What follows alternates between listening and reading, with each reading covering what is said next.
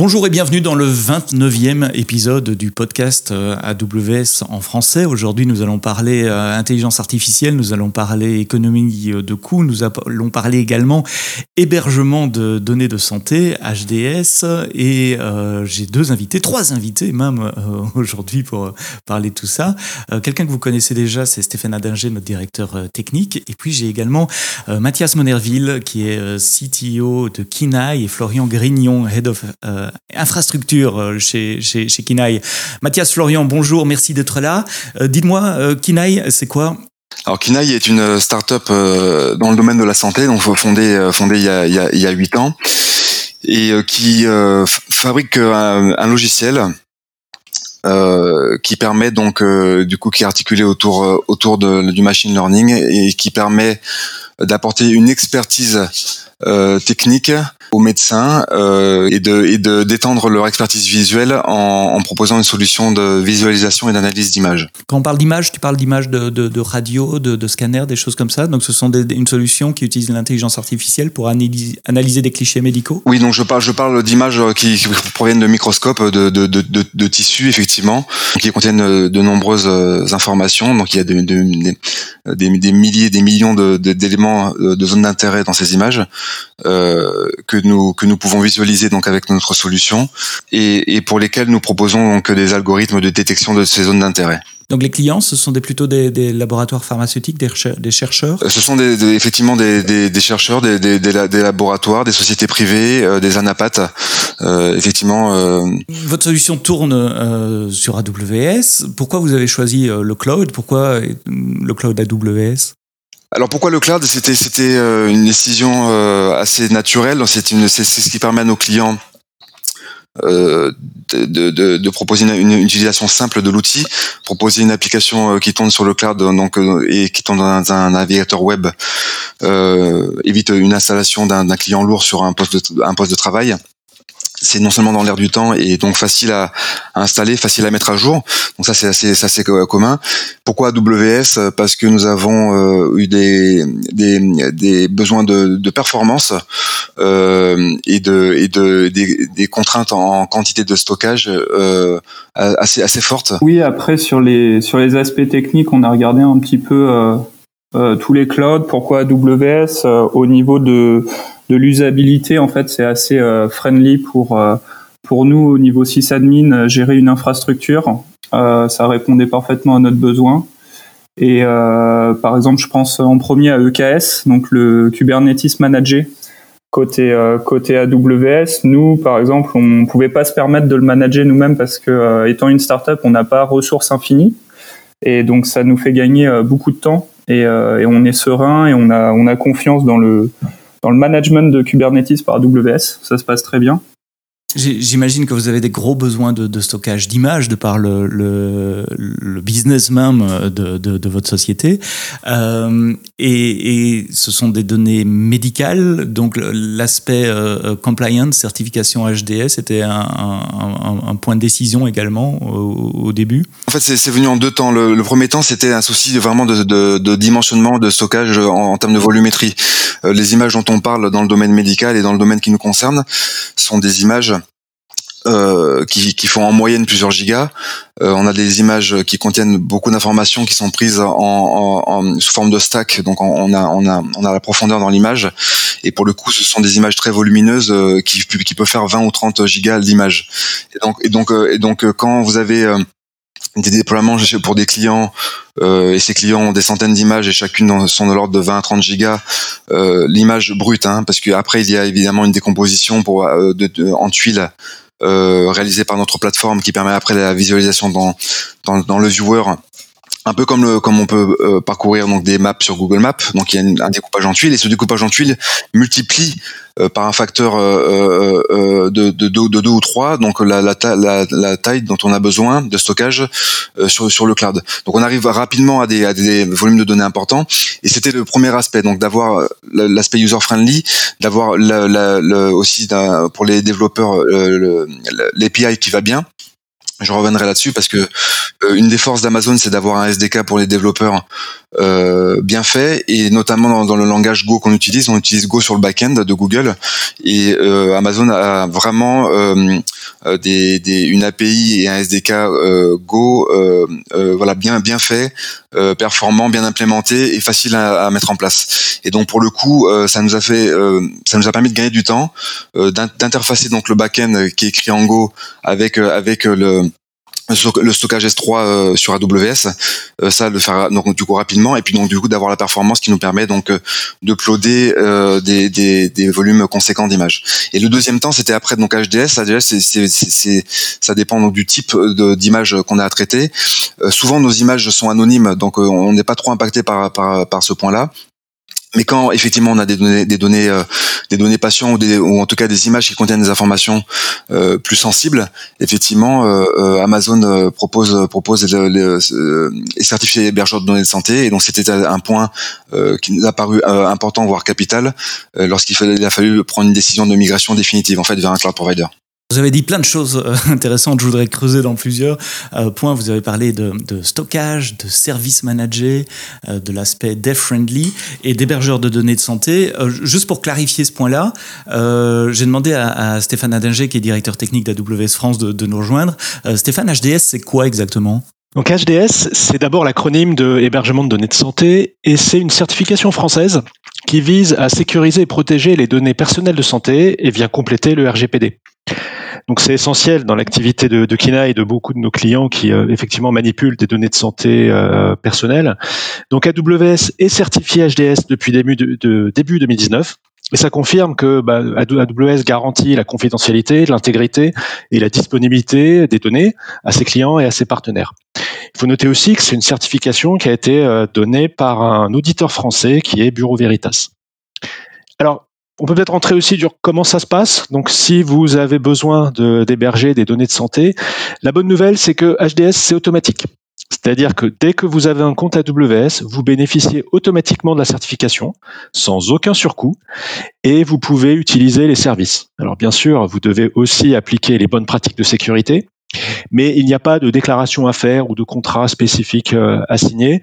Et donc, ça vient compléter l'ensemble des autres certifications comme PCI DSS pour les cartes bancaires et comme aussi euh, l'ensemble des, ISO 27001 et, euh, et des autres certifications. Donc, tous les clients qui déploient une solution sur, sur le cloud AWS bénéficient de cette certification automatiquement. Est-ce que c'est uniquement pour les déploiements sur la région Paris ou est-ce que c'est dans le monde entier? Alors pour l'instant, c'est limité à trois régions européennes qui correspondaient à la demande de nos clients. Donc euh, effectivement, si vous avez besoin de cette certification HDS, il faudra veiller à utiliser l'une des trois régions, donc soit Paris, ce qui est le choix euh, par défaut de beaucoup de nos clients, mais également Francfort et Dublin sont des options.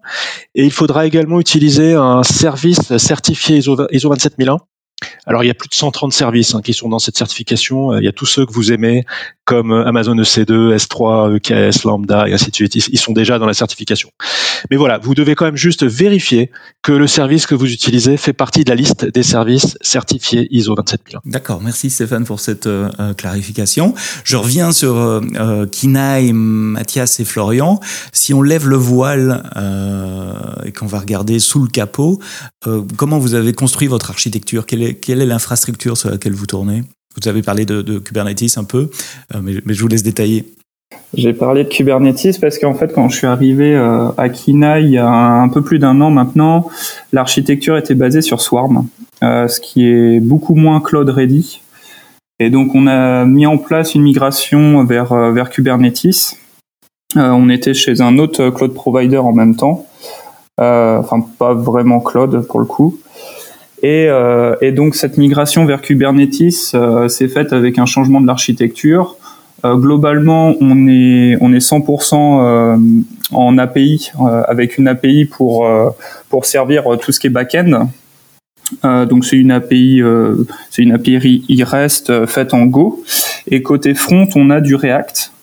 Et euh, cette architecture euh, est assez évolutive et donc nous a permis euh, rapidement de, migrer vers du Kubernetes et faire la, migration en même temps vers AWS. Et ce qui nous a pris, ce qui nous a pris environ trois mois pour migrer tous les clients sans downtime. pour le coup, je suis très satisfait de cette migration. Ça s'est très bien passé. Donc, si, si, je résume, tu étais en, en, Go Containers Swarm, euh, hors AWS, et vous avez fait une double migration, à la fois migrer vers AWS et en même temps changer l'orchestrateur de containers vers, euh, vers Kubernetes, correct? C'est ça.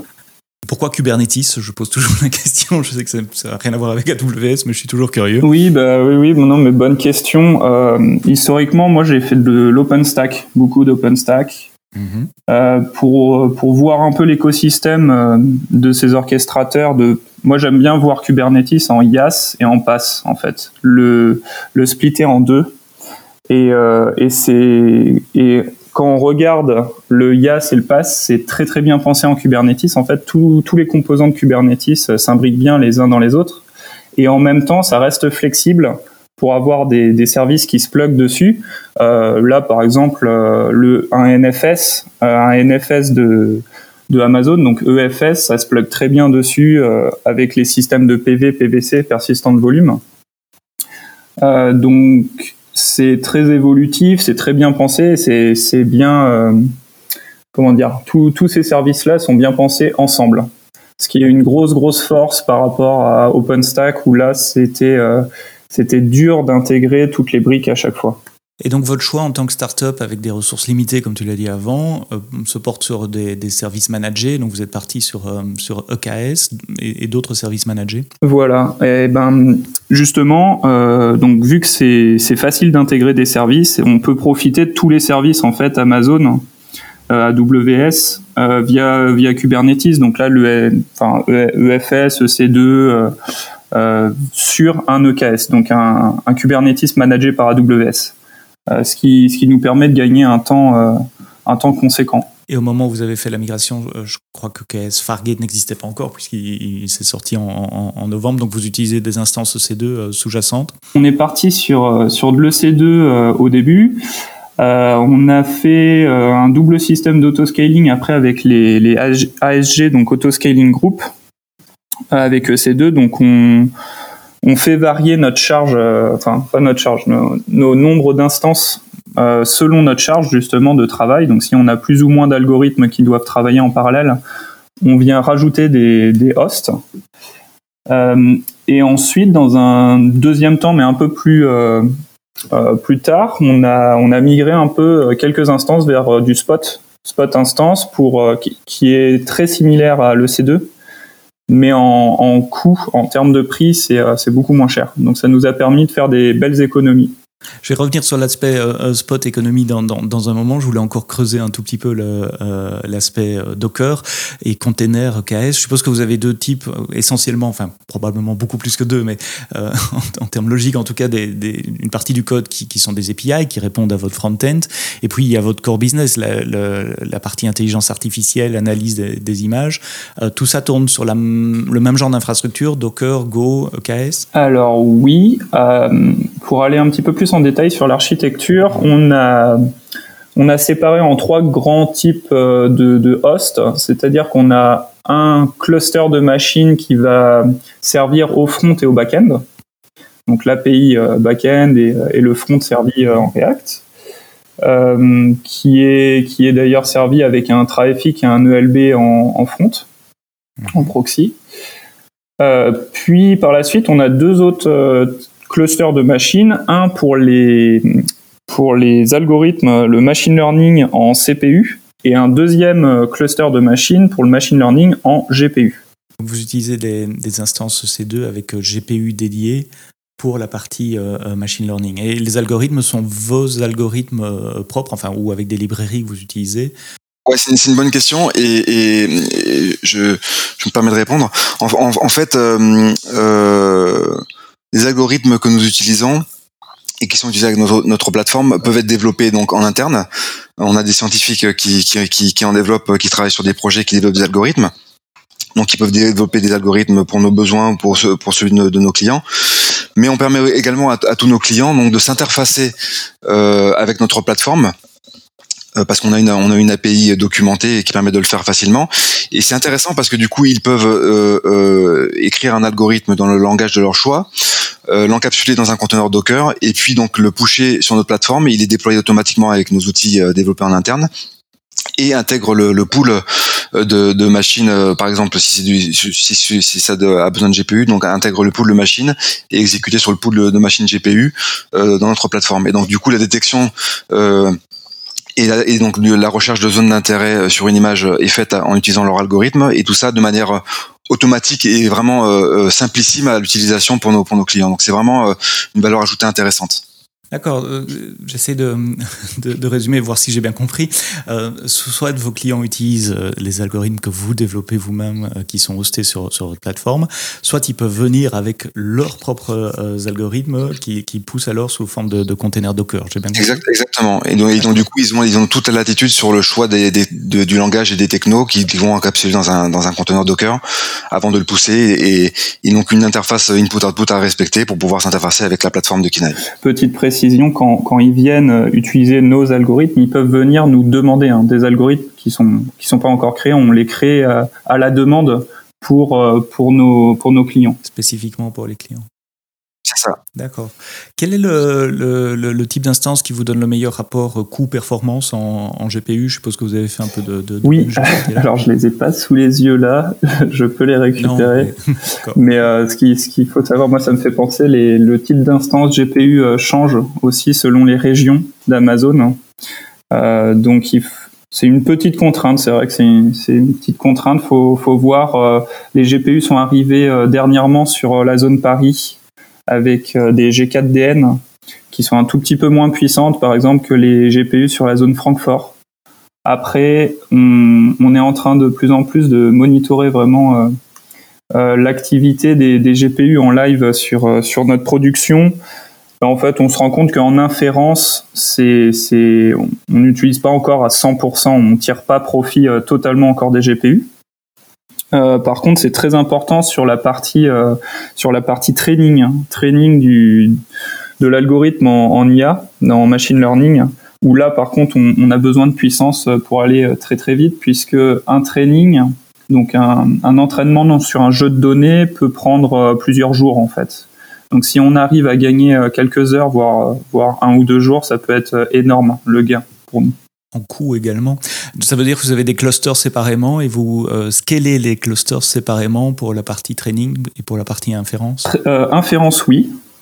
Euh, training, c'est un petit peu plus particulier. On, pour, pour le moment, euh, parce qu'on n'a pas eu le temps de regarder tous les produits euh, proposés à AWS, justement, vous avez, enfin, as nommé Fargate et, et d'autres et d'autres produits AWS qui, peut, qui peuvent nous intéresser. Euh, côté euh, training, pour le moment, on a juste popé des EC2 instances GPU euh, sur lesquelles on vient, on vient faire le, le training directement en, en, un peu en RAW avec le driver NVIDIA, etc., etc. Et, et pour information, on, est, on travaille souvent avec TensorFlow, donc on vient tout de suite euh, faire le training sur la machine, sur une machine RAW. Et là, vous utilisez les, les EMI euh, euh, dédiés pour ces machines-là, avec TensorFlow préinstallé, avec les bons drivers préinstallés, ou vous avez préféré des solutions faites maison?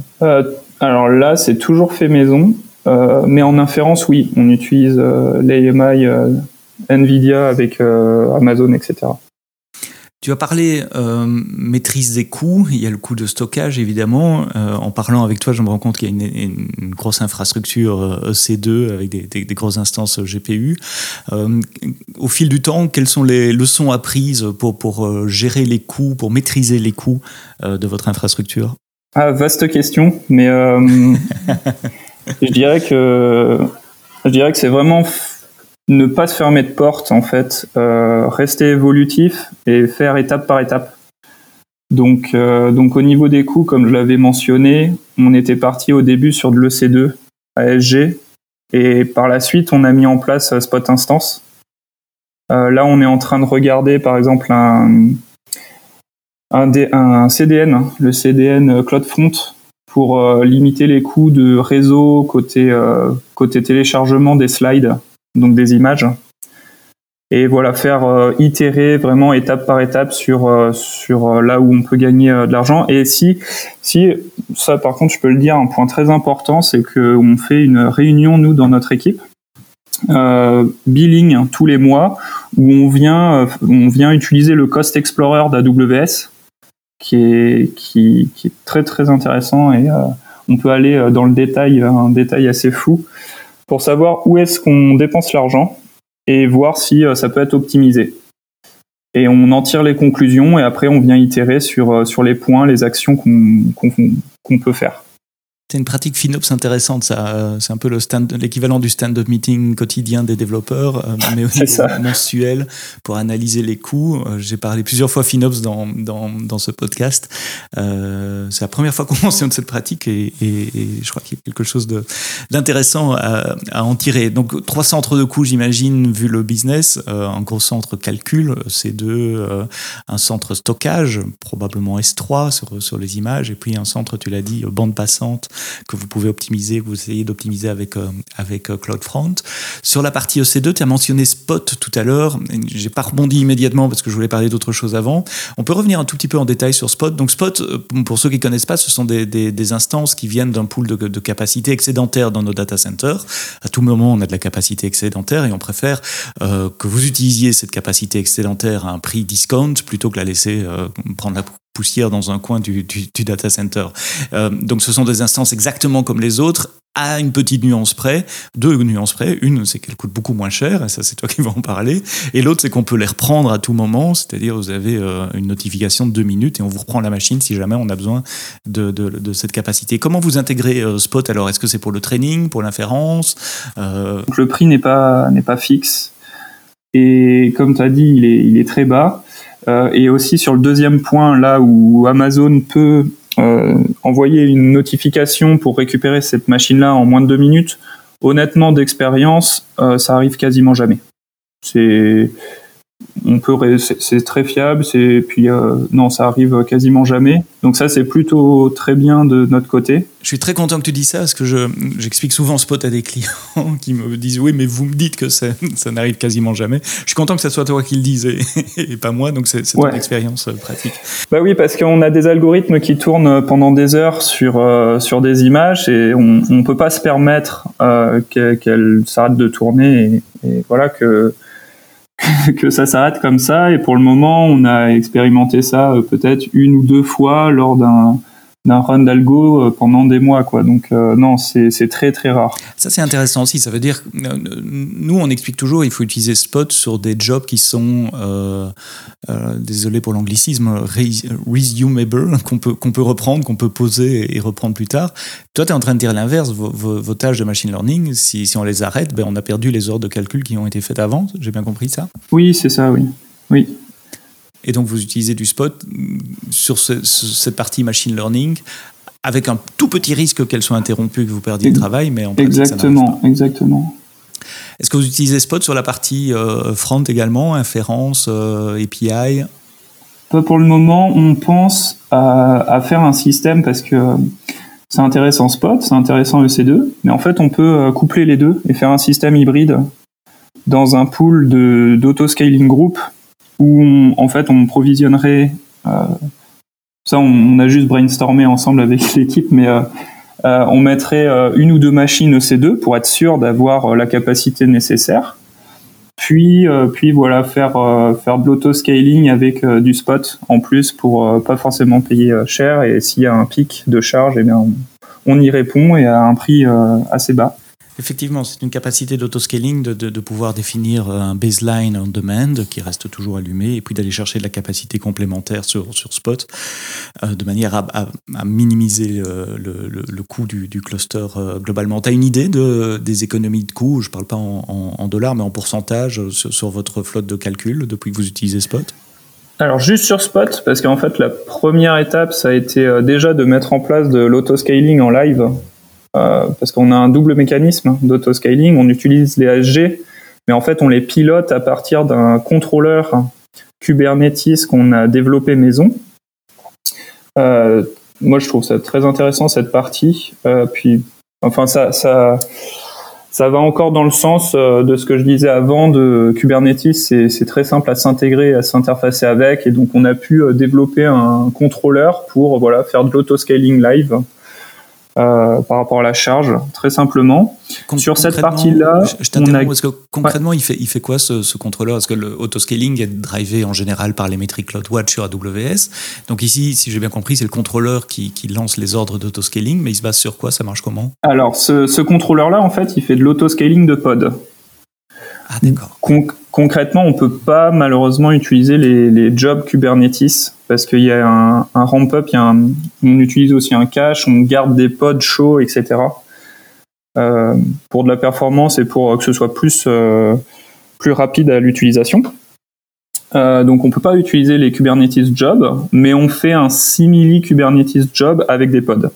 Ouais, donc c'est pour contrôler le, le, pas le scaling de l'infra EC2, mais le scaling des pods, donc des, des, instances de containers Docker qui sont déployées sur ce cluster. D'accord. Et ensuite, on utilise une brique open source qui s'appelle euh, euh, Autoscaler, Node Autoscaler, euh, qui vient, euh, qui vient s'installer sur, euh, sur le cluster et qui, lui, vient faire l'autoscaling des nodes à partir des autoscaling groups. Et donc, sur cette partie-là, on a gagné déjà un tiers en fait de, de coût d'infra sur la partie EC2. Wow, 30%. Donc, euh, donc on était très content à ce moment-là et on était encore plus content voilà sur la, la, deuxième étape quand on est passé sur du spot. Je dirais qu'on a rajouté encore 20% euh, de parce qu'on n'a pas déployé les spot instances sur toutes toutes les machines comme euh, comme on en a parlé par exemple sur la partie back-end, euh, API, etc. On n'a pas de spot. vous êtes encore en, classique. Et on a, on a dû gagner quand même euh, facilement 20, euh, 20% quasiment sans rien faire en fait. C'est ça qui est génial. Il y avait juste à changer EC2 par spot instance dans quelques fichiers et, ça marche. Changer les, les, les, scripts qui lancent l'infrastructure pour dire d'aller chercher la capacité sur spot plutôt que, que on demand. Quel est le futur pour l'infrastructure, l'architecture de Kinai? Alors, euh, on en a déjà pas mal parlé, mais euh, on est en train de bosser sur CloudFront pour encore réduire les coûts réseau, mhm. euh, pour ne pas télécharger directement de S3, puisque c'est environ, si je dis pas de bêtises, c'est quatre fois moins cher. Enfin, c'est il y a quand même un... J'ai pas les chiffres exactement en tête, mais c'est vraiment vrai que les, coûts de bande passante qui sortent de CloudFront sont moins chers que les coûts de mm. bande passante qui sortent d'S3. Donc, et il n'y a pas de frais fixes pour CloudFront. Donc, euh, il n'y a pas de raison de ne pas l'utiliser. Je sais que c'est une double négation, je ne devrais pas parler comme ça. Il n'y a pas de problème. Utilisez-le.